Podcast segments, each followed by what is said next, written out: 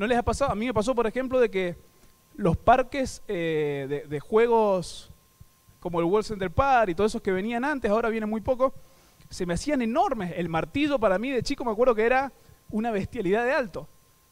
Cuando estaba estudiando en la facultad, vino al mismo parque, se puso enfrente de la facultad y un día saliendo de la facultad veo el martillo y digo, esa pavada era el martillo. Era Viste, cuando sos chico todo te resulta más grande. Y recuerdo que mamá, me decía, bueno, ¿hasta cuándo mamá? Dice, ¿viste el, ¿viste el cielo? Sí, a, cuánto está el cielo? No, qué sé yo, mucho, mucho, mucho de acá. Y mamá me decía, bueno, yo te amo hasta el cielo, ida y vuelta. ¿Sí? Así de mucho te amo.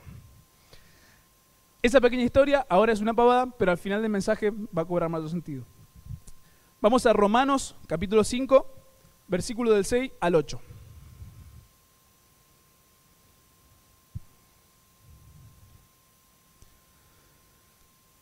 ¿Podemos ver todos los versículos, Josu o, quien esté ahí, en la NBI? Dejar así que ya prefijada.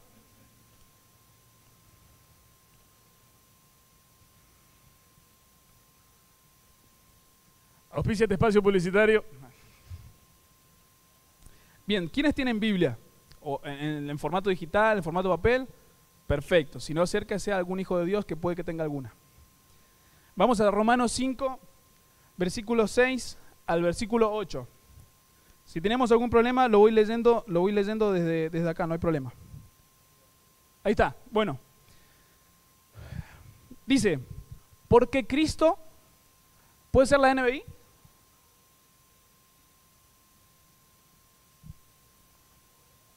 Ahí está. A la verdad, ¿cómo éramos? Otra versión dice, cuando éramos incapaces de Bien, vamos de vuelta. quiero que se quede con, con esas tres palabras. A la verdad, como éramos, ¿qué cosa? Incapaces de salvarnos. En el tiempo señalado, Cristo murió por los malvados. Versículo que sigue. Difícilmente habrá quien muera por un justo, aunque tal vez haya quien se atreva a morir por una buena persona. Versículo que sigue. Pero Dios demuestra su qué? Su amor por nosotros en esto, en que cuando todavía éramos pecadores, Cristo murió por nosotros. Volvemos, por favor, al versículo 6. Lo que yo podía tomar para mi vida, y le invito a que lo tome para usted de este versículo, hablando específicamente del amor de Dios, es que hoy tal vez estamos en una condición bastante parecida. Si bien creemos que por la fe ya somos salvos, ¿sí? si mantenemos una vida en rectitud bajo su palabra, creemos que por la fe somos salvos y somos salvos por la eternidad, pero hoy, bajo este contexto mundial y en Argentina, no sé usted, pero yo, al menos yo, reconozco que yo soy incapaz de salvarme. Si me decís, Samuel, ¿tenés una idea fija, segura de cómo vas a hacer para poder eh, sobrellevar todo este momento que está atravesando tu país, que está atravesando... No. Y tenés las herramientas para... No, yo por mí mismo soy incapaz de sobrevivir a este tiempo y salir airoso de este tiempo, salir bien parado por, por, la situación que estamos viviendo. Y creo que, que, la sociedad en sí en este momento es incapaz de salvarse, no solamente hablando de, de la salvación de su alma, sino de hablando de, la, de, la, salud como ser humano, ¿sí? De salvarse económicamente, de salvarse eh, en su salud mental, ¿sí? Justamente porque se desgasta tratando de día a día ver cómo vamos a hacer para llegar a fin de mes. Entonces, en este momento, tal vez somos incapaces de salvarnos, somos incapaces de sobrellevar la situación, pero la respuesta es la misma respuesta que nos da la salvación. Como éramos incapaces de salvarnos en el tiempo señalado, Cristo murió por los malvados. Entonces en este momento donde tal vez somos incapaces también de afrontar algunas cosas, ya sea en la familia, ya sea en la economía, ya sea en el estudio, en el área que sea, tal vez somos incapaces de afrontar. Pero la respuesta está en su amor, en que Cristo murió por nosotros. Y si murió por nosotros, ¿cómo no va a darte cualquier otra cosa que necesites? ¿Sí? Entonces, a lo mejor en algún área hoy puede que seamos incapaces de, de poder hacerle frente, pero la respuesta está en su amor y que si Él murió por mí, Él también me va a dar cualquier otra cosa que me haga falta en cualquier área, en lo económico, en la familia, en mis estudios, en mi salud, en lo que haga falta. Que yo sea incapaz de afrontarlo por mis fuerzas, la respuesta está en su amor. Él lo va a proveer. Ese era el, el primer fragmento que quería mostrarle. El segundo fragmento es Efesios capítulo 3, del versículo 14 al 21.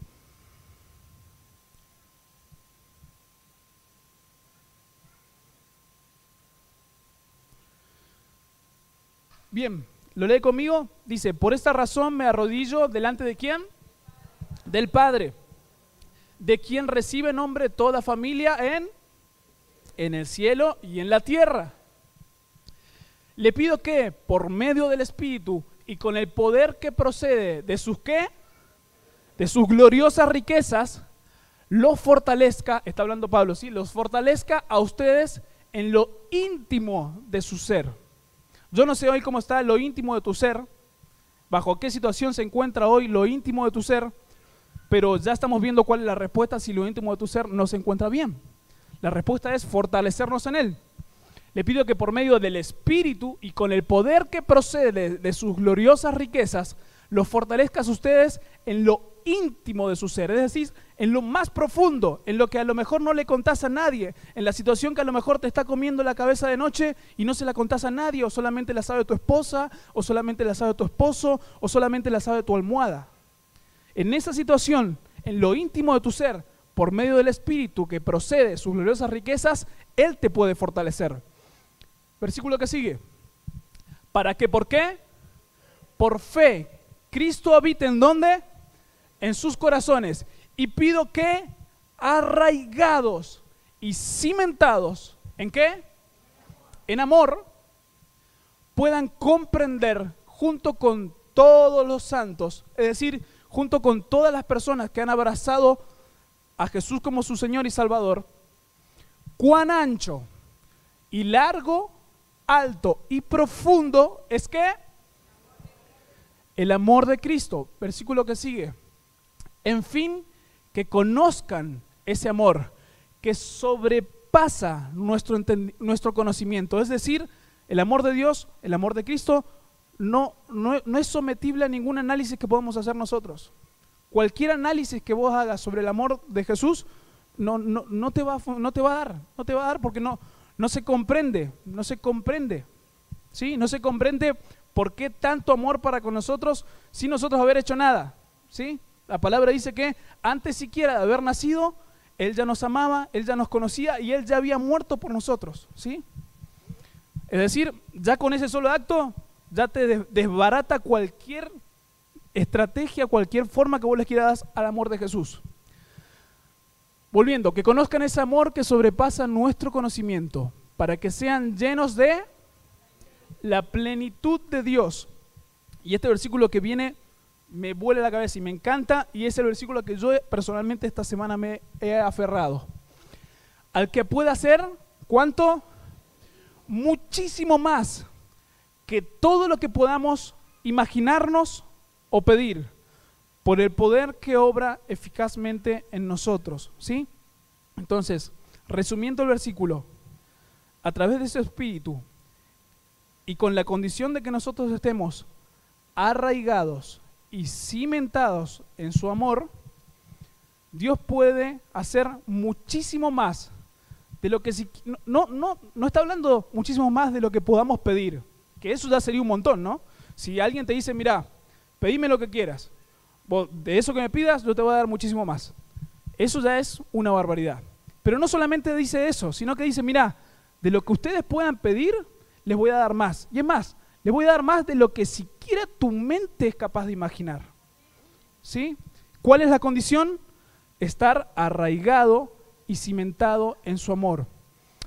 Ahora, imagínense lo poderoso que puede ser si nosotros podemos entender que con ese acto tan simple, arraigarme y cimentarme en su amor, yo puedo tener la garantía de que cualquier cosa que le pida a Dios, Él me va a dar más, en cualquier área.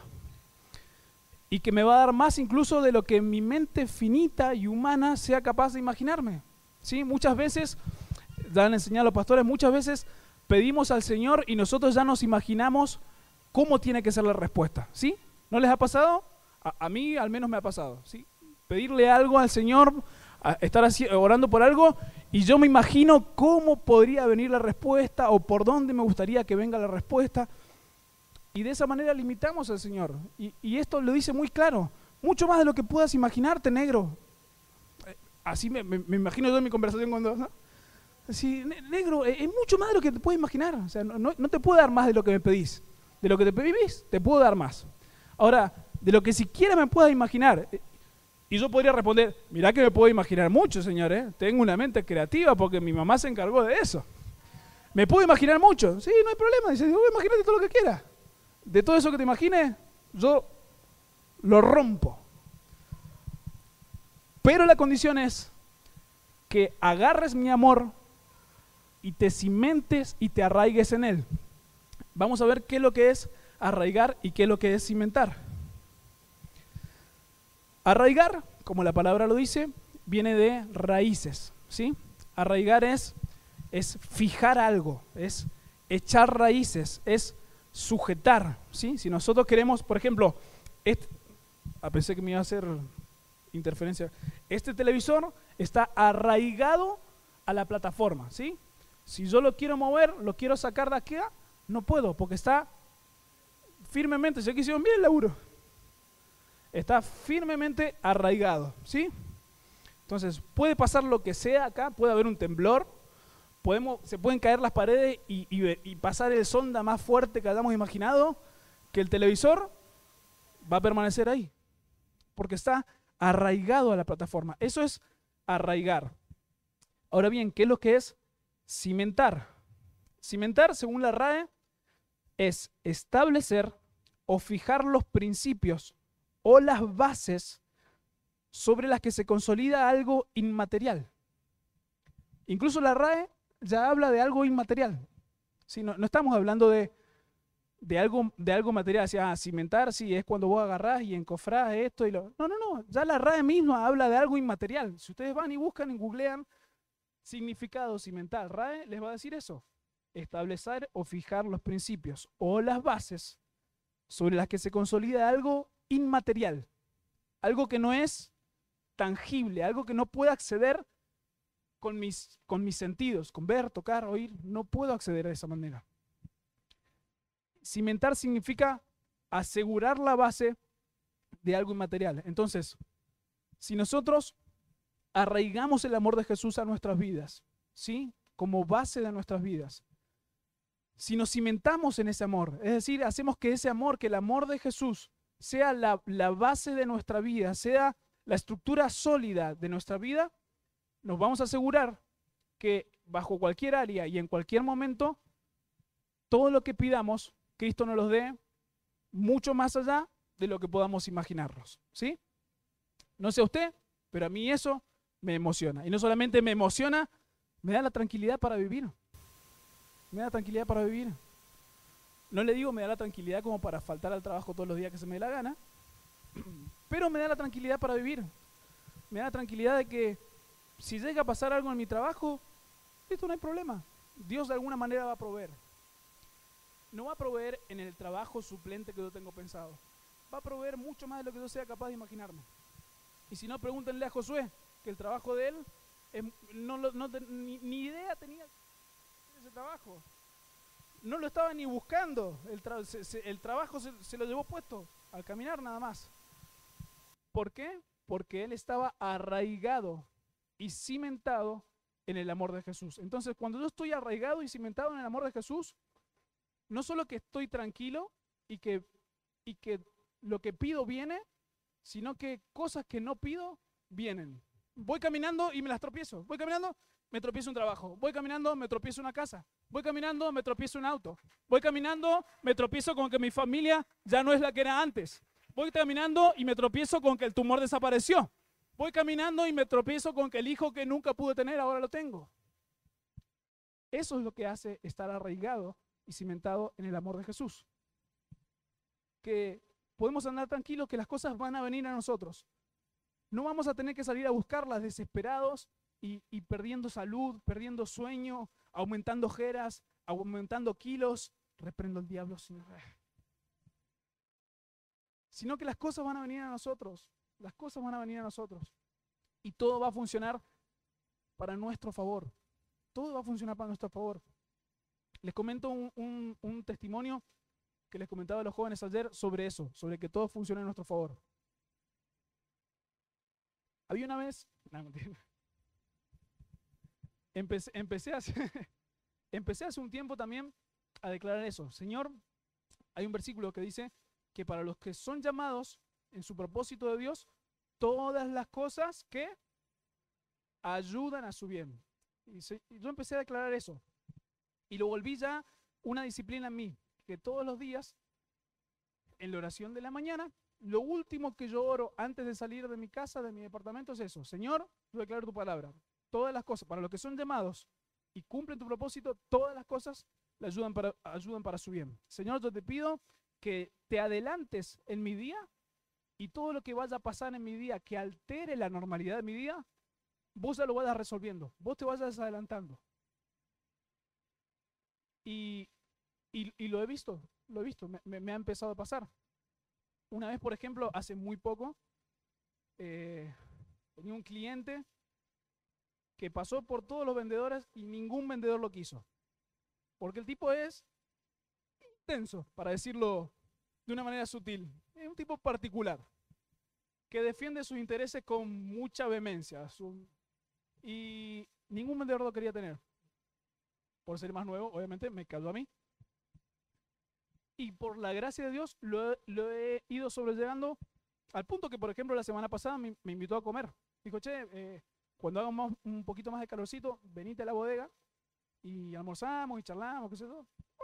Bueno, a ninguno de todos los otros lo había invitado a comer porque se vivían peleando y sacando los ojos. ¿Qué, qué fue lo que, lo, que, lo que pasó que a mí me sorprendió? Eh, para los que no saben, trabajo en una empresa donde hacemos envases, packaging. En particular, a este tipo le vendemos cajas, cajas para la bodega, ¿sí? Para donde viene ese contenido de la sangre de Jesús. Se rieron varios como diciendo, sí, lo, hemos probado. Em, y, justo es una, una bodega que, trabaja mucho con exportaciones. ¿sí? Oh, qué ah, hubieron varios que hicieron. Eh, es una bodega que trabaja mucho con exportaciones. ¿sí? Entonces, el tema de las exportaciones es que vos tenés que coordinar todo lo de tu bodega junto con otras bodegas más para completar el buque y que el buque salga. ¿sí? El buque pone una fecha de salida y se reúnen todas las bodegas que van a completar ese buque. Si vos no llegás a esa fecha de salida y todas las otras bodegas llegaron, el buque se va y tus cajitas quedan acá. Y al buque encima hay que pagarle igual, ¿sí? porque el buque ya contemplaba que ese espacio estaba lleno. Eh, entonces es un problemón. Y un día me llama este tipo en la mañana, yo estaba afuera, estaba en la calle, y me dice, eh, Samuel, ¿cómo estás? Lo, veía demasiado amigable. Le digo, sí, ¿cómo andamos? Pongámosle Florencio. Eh, dado que lo conoce alguno acá, quedó clavado como chapa. Eh, bien, bien, mirá, ¿sabes qué? Le digo, che, te entregamos todo. Lo, sí, sí, no, está todo perfecto, está todo perfecto. Mirá, vos sabés que me entró un pedido de China, eso es súper recontra recomún. en el ambiente lo llaman chinazos cuando te entra un pedido así de repente de China que te piden una barbaridad y tenés que salir a, suplirlo porque es una oportunidad única. Viene el chino y te dice, necesito tres contenedores. Y si tenés los tres contenedores y el tipo le sirve el precio, listo, se los deba. Y si no lo tenés, va a otro. Y no, es un tipo que a lo mejor vuelve, lo necesitaba ahí y se lo lleva. dice, mira, nos salió un chinazo y necesito, eh, no tengo, no, llego con el stock, no puedo sacar las cajas. Necesito las cajas de tal botella eh, para la semana que viene. Yo, no, pará, ¿cómo para la semana que viene? Eso, hay una orden de eso, me acuerdo, pero está pedida para acá dos semanas. Sí, sí, pero se va el buque necesito para acá semana que viene. Yo, che, Florencio, estamos a miércoles. Miércoles, 10 y media de la mañana. Que vos necesites esto en esta semana significa que yo lo tengo que estar fabricando ya. Para que el jueves viaje y te llegue el viernes y la semana que viene salgas. sí, sí, sé que es un poco complicado, pero fíjate qué puedes hacer. Y digo, mirá, la verdad que lo recontra re imposible lo que me estás pidiendo, pero déjame que pregunte por las dudas, pero desde ya te digo, no te entusiasmes porque no tenemos chance de esto. Bueno, bueno, bueno. Llego a la oficina, antes de levantar el tubo, me fijo a ver cómo están las órdenes del tipo, voy a la caja que él necesitaba adelantar, la miro, fabricada. Faltaba, vino la fecha que estaba para entregar, de acá una semana y media. Y no, esto está mal. Lo damos programador. Digo, che, Juancho, eh, mira, eh, me pasó tal, tal, tal, Me necesitan estas cajas y la veo ya fabricada, ¿puede ser? Ah, sí, se pasa que nos sobró un cacho de. Teníamos unas tintas y vimos que eso estaba para acá dentro de una semana y media, hoy en la madrugada. Así que, como estaba todo ahí, agarramos y la fabricamos y ya la tenemos lista para la semana que, la semana que viene. Digo, no, no, no, ninguna semana que viene, mándamelo ya. Así que lo llamo al tipo, le digo, che, Lorenzo, no sabes lo que te conseguí. Y me encontré con algo que era totalmente imposible. Dios ya se había adelantado y a la situación y ya estaba fabricada. Cuando la situación vino a mí, fui y ya estaba. Ya estaba. Para los que son amados y funcionan en el propósito, todas las cosas ayudan para su bien.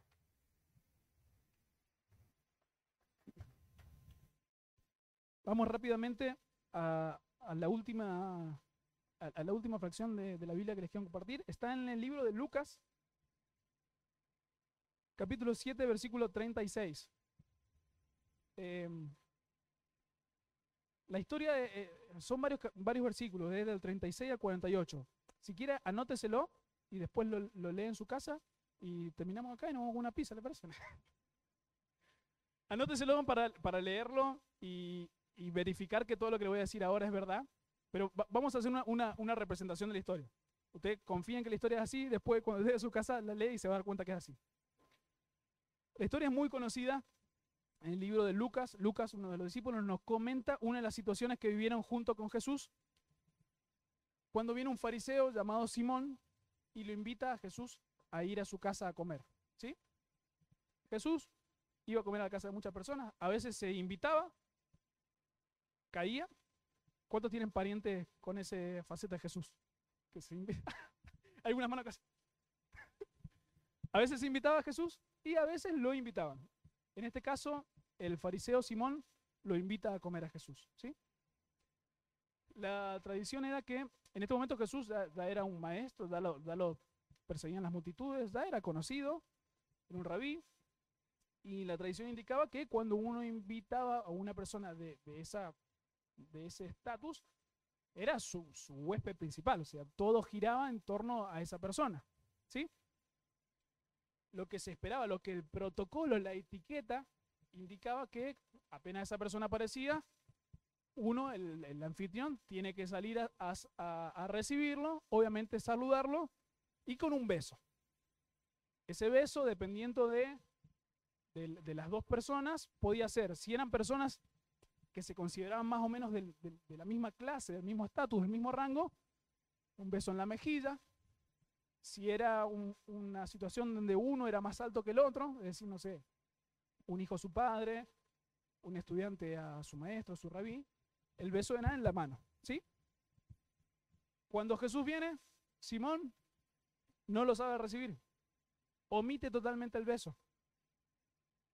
La tradición también era que antes de sentarse a comer, eh, la costumbre indicaba lavarle los pies a los invitados, ¿sí? Imagínense la época. La gente usaba, eh, no usaban las, las Air Max, las zapatillas, sino que usaban sandalias, un pedazo duro de cuero, ¿sí? atadito con dos banditas. Y caminaban y caminaban y caminaban, esto sobre la tierra. Así que imagínate que los pies de una persona no eran precisamente la cosa más limpia en ese momento, ¿sí? Llenos de tierra, mezclada, llenos de transpiración, no hace falta que seamos expertos en química, pero todos sabemos lo que se forma cuando se junta el agua con la tierra, vallo, ¿sí? Eh, así que los pies no eran lo más limpio de, ese momento, momentos donde no eran muy higiénicos esos momentos tampoco, esa es parte de la historia. Entonces era costumbre también lavarle los pies a los invitados antes de, antes de que coman. de vuelta. Si era más o menos eh, el anfitrión y el huésped eran más o menos del mismo nivel, el anfitrión tranquilamente podía pedirle a sus criados que vengan y le, le laven los pies. Si eran muy amigos, muy amigos, decirle, che, macho, ahí tenés el agua, pasa ahí, un poquito de jabón. Y si era alguien más superior que el anfitrión, se esperaba de que incluso el mismo anfitrión venga y le lave los pies al huésped. Cosa que Simón tampoco hizo. omitió salir a recibirlo, omitió de saludarlo, omitió de lavarle los pies. Otra de las costumbres era, por el tema de olores y demás, eh, ungirlos, es decir, bañar a veces sus cabezas o sus pies con algo que, que, que un poquitito de lo rico, digamos. Por ejemplo, aceite de oliva, ¿sí? Cosa que Simón tampoco hizo. Es decir, Simón rompió todos los pasos del protocolo. No solamente del protocolo de alguien que está por arriba de él, sino de los códigos normales de cualquier persona. ¿sí? Es como que yo le invite a comer a, no sé, a Danilo, y le digo, che, Danilo, venite a las nueve a casa. ¿Listo? A las está Danilo. le digo, sí, pasá, está la puerta abierta. Yo estoy tirado viendo Netflix, fíjate ahí, lavate la mano, abrir la heladera, fíjate si hay algo para comer, y se trata de comer tranquilo, solo. ¿Qué me ha sido Danilo?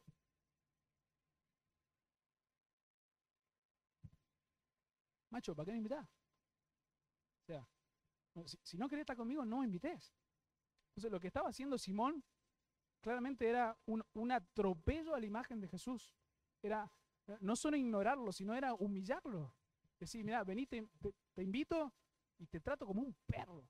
Te trato como un perro. No, solamente no, no cumplo el protocolo de las personas que están por arriba, sino que no cumplo ningún, nada, ni, ninguna atención. En esos que estaban en ese lugar, entra. Eh, sí, enseguida, si Entra. Oh, bueno, dale, dale, dale. Entra una mujer. ¿Sí? Una mujer que todos conocían en el pueblo. Una mujer que su profesión era ofrecer favores sexuales a otros hombres, ¿sí? Para hacer lo más útil posible. Esta mujer entra, eh, corre donde estaba Jesús, ¿sí? Y se tira enfrente de Jesús. Ahora, ¿por qué esta mujer puede, puede entrar? Se supone que en la época eh, estos, estos tipos que eran importantes comían en lugares como sus casas tenían, donde comían eran como medios como patios donde se veían. ¿Por qué? Porque les gustaba juntarse, almorzar entre ellos y que la gente viera con quién te estaba juntando. ¿sí? Por eso es que esta mujer llega y puede entrar. Entra y se va directamente hacia Jesús. Ahora, esta mujer era obviamente una mujer pecadora, pero esta mujer, podemos suponer un montón de cosas de la vida de esta mujer. Pero si hay algo que queda en claro, es que esa mujer durante muchos años había vivido la sensación que estaba teniendo Jesús en ese momento. Sensación de desprecio, de que no le importa a nadie, de que nadie haría nada por ella, de que es, de que es invisible, de que todo el mundo la, la menosprecia. La sensación de que Jesús estaba viviendo de ese menosprecio era parte de la historia de la mujer esta por, por muchos años. Y esta mujer va a besar los pies de Jesús. ¿Sí? Volvemos. Los pies en ese momento era lo más asqueroso que había. Además, en los enemigos, la, idea de, a los enemigos postrarlos a los pies no, es, no era solamente para que se humidan ante uno, sino porque era lo, más sucio, lo más asqueroso que había en ese momento, era poner, poner la cabeza del enemigo ahí enfrente del pie de uno. Y esta mujer va y se tira a besar los, los pies de Jesús y comienza, comienza a llorar con sus lágrimas. Eh, ¿Qué pasó con? ¿Me lavan el teclado, por favor? Con sus lágrimas empieza a mojar los pies de Jesús y, a lavarlos con, con, sus propias lágrimas, ¿sí? Esos pies que, que Simón no había lavado, a la persona que Simón no había ni siquiera saludado con un beso, esta persona viene y se tira a darle besos en los pies y al lavar sus pies con, con sus lágrimas, se desata su pelo y se juega la vida, porque en ese, en, en ese momento de la historia, incluso ahora, en, en, la actualidad, en el Medio Oriente, que una mujer se desate el pelo y revolee el pelo es, es una, una acción que indica intencionalidad de seducción, de seducir, ¿sí? En muchos países del Oriente Medio que una mujer se desate el pelo frente a un hombre es causa de divorcio, o es, es ya infidelidad. Esta mujer no solamente que se la juega de venir hacia Jesús, sino que empieza a dudar, se desata su pelo, que probablemente lo haya desatado frente a muchos hombres, y empieza a, secar los pies de Jesús. Para que usted se haga una idea, eh, en ese momento carecían a veces de tener sillas y demás, era, era un lujo, realmente se sentaban sobre almohadones, así que se supone que Jesús estaba con, sobre un almohadón sentado de esta manera, ¿sí? Es más, si usted ve cuadros en la época, va a haber muchos cuadros así, ¿sí? La mesa ahí, comiendo acá, recostados y los pies a un costado. Esta mujer entra, empieza a besar los pies de Jesús, empieza a llorar, empieza a ver el pelo, lo empieza a secar. Y dice la Biblia también que empieza a lavarlos con perfume. Ese perfume que Simón no le ofreció, esta mujer se lo empieza a ofrecer. ¿Cuántos conocen la historia? Bien, ¿qué es lo que dice? ¿En qué estaba en el perfume? En un alabastro, un perfume caro, ¿sí? Se supone que las mujeres que tenían esa profesión llevaban un frasquito de algún perfume bien fuerte, un perfume caro, en su cuello. De modo que cuando llegara la hora de hacer su trabajo, en ese tiempo que no eran momentos de mucho aseo, con el perfume pudieran medianamente tapar algunos olores, ¿sí? Esta mujer usa ese perfume caro que usaba en su trabajo y rompe el alabastro. Ahí tenemos dos cosas. No es solamente el, el hecho de, de, la inversión, del capital, de lo que salía el perfume, sino es una señal de lo que la mujer estaba haciendo en su cabeza. Sino este perfume, que tantas veces lo usé en, en, en mi trabajo repugnante, cuando me tocaba hacer lo que ella hacía para vivir. Lo rompo. Estaba dando un paso a, a cambiar su vida, decir, no lo voy a necesitar más. No voy a necesitar más esto. No voy a necesitar más humillarme a, a, que venga un tipo y me pague y ahí en el medio de la asquerosidad tratar de, de, poner un poco de perfume para olvidarme de lo que está pasando. Eso no lo voy a vivir más. No lo voy a vivir más. Esto que me queda de perfume lo voy a usar por primera vez para un fin noble, para mi maestro. Entonces no era solamente el acto hacia Jesús, sino era el acto hacia su vida. Es decir, me despojo de esto. Esto marca un antes y un después en mi vida. Nunca más voy a hacer esto que hacía antes. Esta mujer empieza a, a, a, lavarlos, termina de lavar los pies de Jesús con este perfume y Simón y todos los que estaban ahí se escandalizan por completo. Dice la Biblia que Simón empieza a pensar, si este tipo fuera, no te digo el Mesías, siquiera un profeta, sabría o se daría cuenta qué clase de, de mujer es la que está teniendo ahí, le está permitiendo que le lave los pies y que se suelte el pelo. Jesús le contesta a Simón lo que Simón había pensado siquiera. Es decir, ahí Simón, ahí Jesús ya demuestra su capacidad de Mesías y de profeta. Lo que él estaba pensando, ah, si este tipo fuera un profeta, Jesús ya lo estaba oyendo. Y le contesta y le dice, Simón, ¿cuál es? ¿Cuál es el problema? Y comienza a tener una, una charla con, con Simón. Le cuenta una parábola a Simón. Y dice, Simón, te, te, cuento una historia. Supongamos que hay dos tipos que le deben a un prestamista. Uno le debe 100 y el otro le debe 30. Cuando llega el prestamista, estos tipos deudores no tienen pagar esas deudas y obviamente los intereses. Y el prestamista los perdona. ¿Quién ama más? ¿Quién se siente más gratificado de esos dos deudores? Simón obviamente se da cuenta hacia dónde está apuntando Jesús con la pregunta y no quiere saber nada. No quiere contestar porque se da cuenta que lo acaban de acorralar. Y si ustedes leen la versión de la NBI, la respuesta de Simón es, eh, supongo, no, no, ningún supongo. ¿Cuál es tu respuesta? No, supongo que, al que el, que más de, el que más debía era el que más, más gratificado se siente. Bueno, le dice Jesús, eso es lo que está pasando con esta mujer. En este momento, hasta ahí la conversación sucedía entre Simón y Jesús. Ahí está. Supongo que aquel a quien más le perdonó, contestó Simón. Y Jesús le dice, ¿qué cosa? Ha juzgado bien. Yo me lo imagino a Jesús tal vez en un tono medio irónico. Ah, muy bien, sos muy inteligente. Has jugado bien, te diste cuenta. Hasta ese momento la conversación ocurría entre Simón y Jesús. Y un par de versículos más adelante, ustedes después lo pueden leer, dice que Jesús se voltea a mirar a la mujer. ¿Sí? Se sienta a mirar a la mujer que había lavado sus pies. Y Simón sigue de atrás. Jesús mira a la mujer, pero sigue hablando a Simón le dice, Simón, dándole la espalda y mirando a la mujer. Con ese acto lo que hace es que no solamente Simón, sino que todos los que estaban ahí, que estaban escandalizados con la mujer y tal vez no la querían.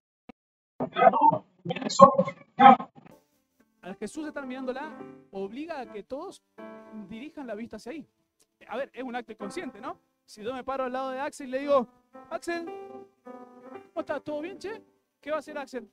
Eh, Va a dirigir inconscientemente la vista hasta donde yo estoy mirando. ¿Qué pasa? Eso es lo que hace Jesús. Dice la Biblia, Jesús va, mira a la mujer y le dice, Simón, mirándose a la mujer. Ahí está. Luego se volvió Jesús hacia la mujer y le dijo a Simón, es decir, se volvió hacia la mujer y le dijo a Simón, ve a esta mujer, obliga a que todos miren a la mujer. Cuando entré en tu casa, no me diste agua para los pies, pero ella me ha bañado los pies en lágrimas y me los ha secado con sus cabellos. Seguimos. Tú no me besaste, pero ella desde que entré no ha dejado de besarme los pies. Tú no me ungiste la cabeza con aceite, pero ella me ungió los pies con perfume. Por esto te digo, si ella ha amado mucho, es que sus muchos pecados les han sido perdonados. Pero a quien poco se le perdona, poco ama. Y acá hay, algo que para mí es, es espectacular y es que Simón y todos los que estaban ahí se sentían obviamente más que la mujer. Se sentían de que a ellos no eran tan pecadores, que a ellos no se les había perdonado tanto. A lo mejor casi que se sentían, ah, Jesús tuvo la suerte de derramar su sangre para mí. Dios tiene la suerte de salvarme, porque yo no soy tan deudor. Es más, a lo mejor puede que alguno se haya pensado que ni siquiera era deudor, que no tenía pecados. Es lo que muchas veces a lo mejor podemos llegar a pensar nosotros. Ah, yo no soy como fulanito. Dios a mí no me perdonó tanto. Me perdonó hasta ahí nomás, lo normal, que sea alguna mala palabra, alguna mentirita. El, sacrificio de Jesús es el mismo por todos. Y si, nos, y si nos ponemos a hilar un poco fino, incluso, el primer mandamiento, ¿cuál es? Amar a Dios sobre todas las cosas. Con todo tú corazón. Esta mujer había demostrado el amor hacia Jesús. Pero Simón no solamente que no había demostrado amor, sino que lo, había humillado totalmente con sus servicios a Jesús. Si el primer mandamiento, el más importante, es amar a Dios, ¿qué es lo que significa no amar a Dios?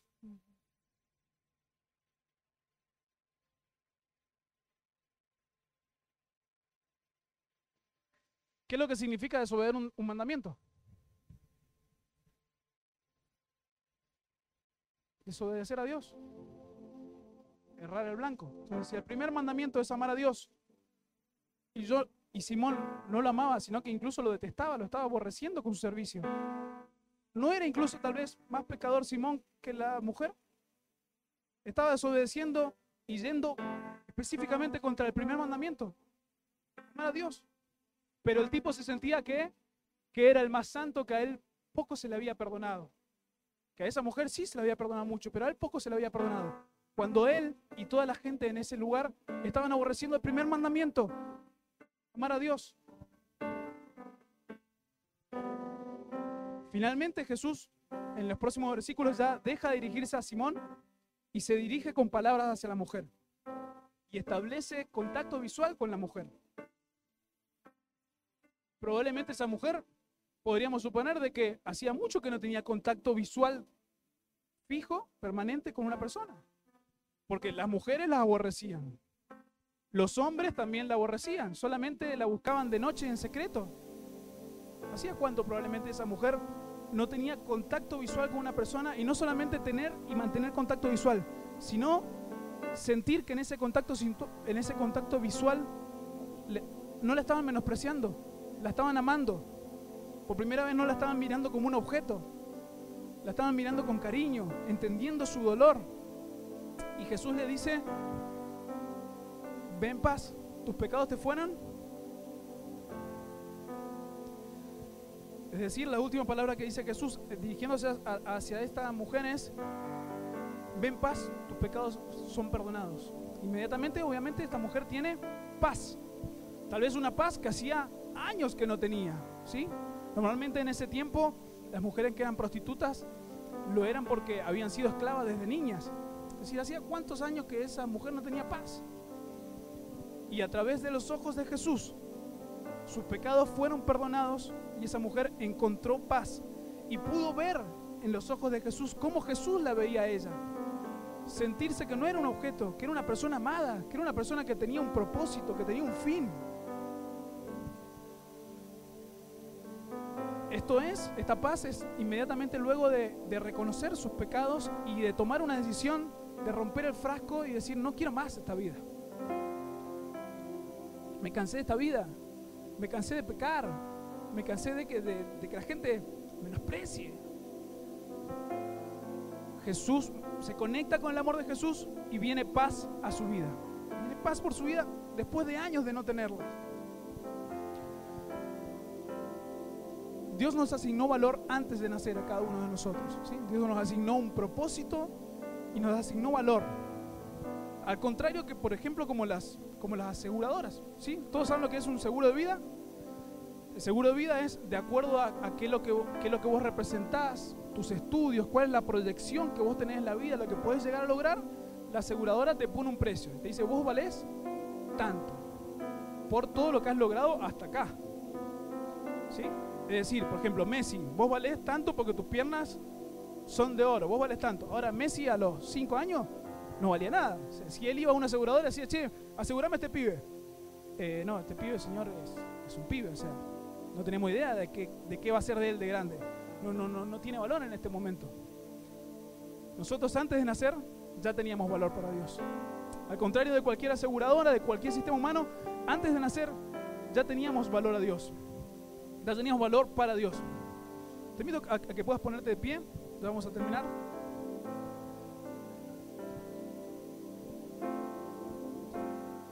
Antes de nacer ya teníamos valor para Dios. Ahora, ese valor nosotros lo descubrimos cuando descubrimos su amor y cuando podemos arraigarnos y cimentarnos en su amor. Cuando nosotros descubrimos su amor, nos podemos arraigar y nos podemos cimentar en Él. Y podemos tomar una decisión de decir, me cansé. Me cansé de todo esto para atrás. Quiero algo nuevo. Quiero, quiero saber quién soy, quiero saber lo que valgo. No que, no que la sociedad me ponga una etiqueta, un estereotipo y decía, vos vales tanto porque sabés hacer esto nada más. No, me cansé. Quiero saber qué, cuánto valgo, qué es lo que soy capaz de hacer. Quiero, conocer al, que dio su vida por mí, al que me puso, me puso valor antes de saber siquiera qué es lo que yo iba a hacer con mi vida. Hermanos, creo que en, este momento de, la historia, como, les empezaba diciendo, es vital que podamos conocer el amor de Jesús. Que podamos arraigarnos y que podamos cimentarnos en Él. Viola, ¿me dejas la imagen de Jesús, por favor? Que podamos tomar una decisión de decir, de, de romper el frasco, Decir, listo, yo me animo a entregar acá porque sé que nunca más voy a volver a esta condición. Como quien dice de quemar los barcos.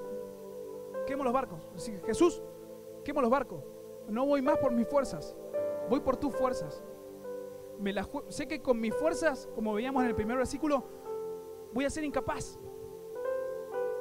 Voy a ser incapaz. Yo con 27 años, por más de tener un buen trabajo, un buen sueldo, Si yo me pongo a pensar en las presiones que pone la sociedad, así, che, flaco, ¿cómo vas a hacer para tener tu casa propia? ¿Cuánto vale una casa propia hoy? ¿Cuánto? No sé, 15 millones de pesos. Ok, empiezo a juntar. Llego de acá a 10 años, 15 años. De acá a 15 años esa casa ya vale 100 millones de pesos. O sea, no llego nunca. No hay manera. Yo soy incapaz. Soy incapaz. No, no tengo manera de llegar yo.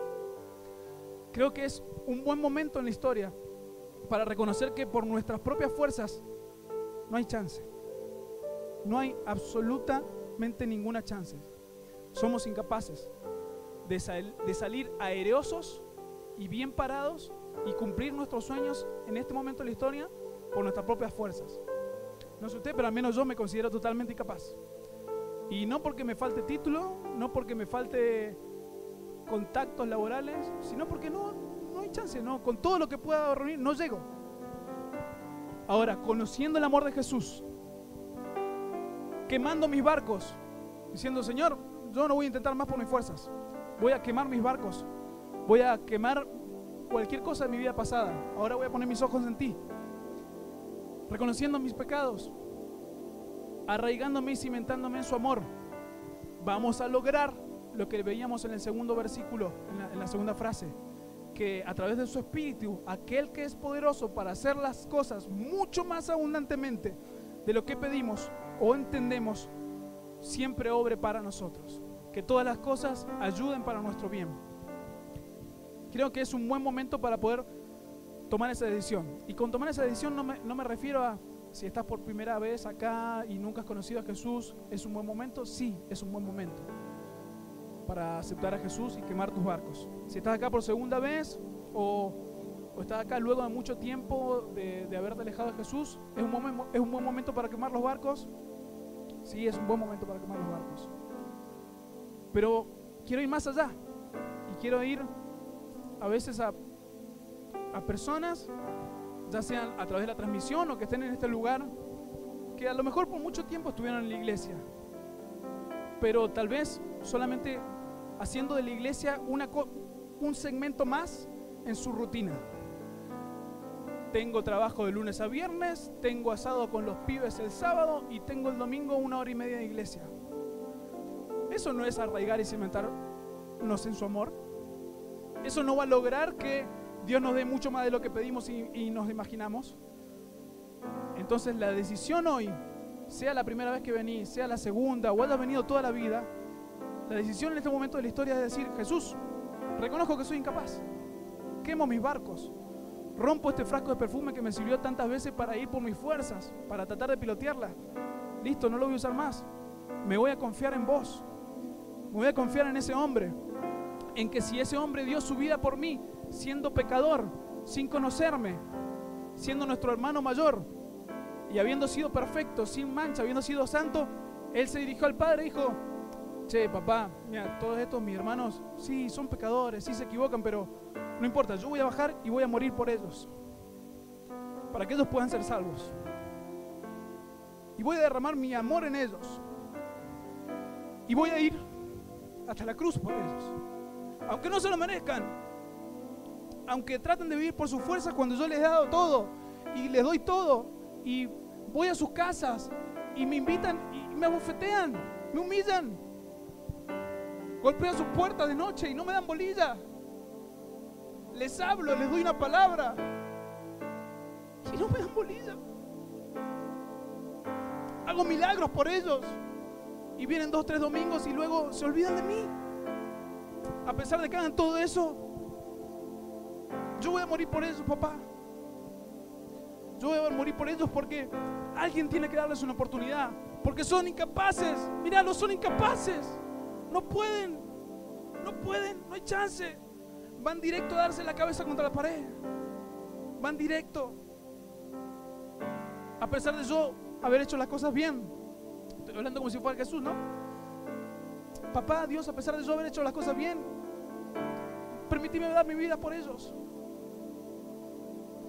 Che, Jesús, ¿estás seguro? Sí. ¿Por qué? Porque los amo, hasta, los amo hasta el cielo y de vuelta.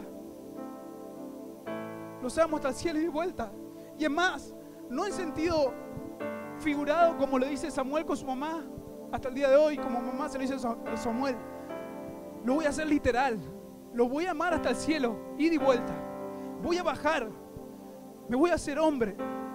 Voy a permitir que me humillen, que me abofeteen, que me pongan en una cruz y me claven como el hombre más maldito de la historia.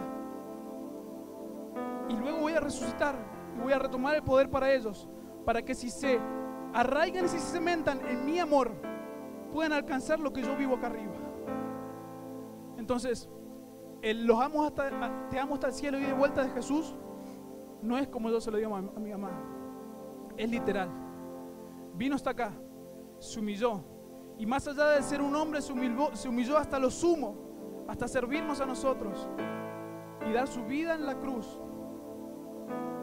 Que lo maten como si fueran la peor escoria de la humanidad, cuando fue el único que hizo las cosas bien. Para que vos y yo hoy podamos tomar la decisión de decir, che, ¿sabes qué? Me cansé de intentarlo por mis fuerzas. Me la voy a jugar por esa opción. Eh, es la última ficha que me queda, ¿eh? es la última ficha que me queda. Me la juego por esa opción. Señor, me la juego por tu amor. Reconozco que soy un pecador, reconozco que he hecho las cosas por mis fuerzas. Hoy quiero que tú seas el que me guía. Tú seas el que todos los días se adelanta mi guía y comienza a hacer que todas las cosas ayuden para mi bien. Si hoy reconoces que esa es la posición que querés tomar, ahí en la, transmisión te invito a que puedas hacer una, una oración. ¿Sí? que puedas entregar tu vida a Jesús. Y aunque ya lo hayas hecho antes, decirle, Señor, hoy quemo mis barcos, hoy rompo el perfume, hoy voy a vos por todas. ¿Sí? Te que puedas hacer eso. Te saludamos. Bendiciones.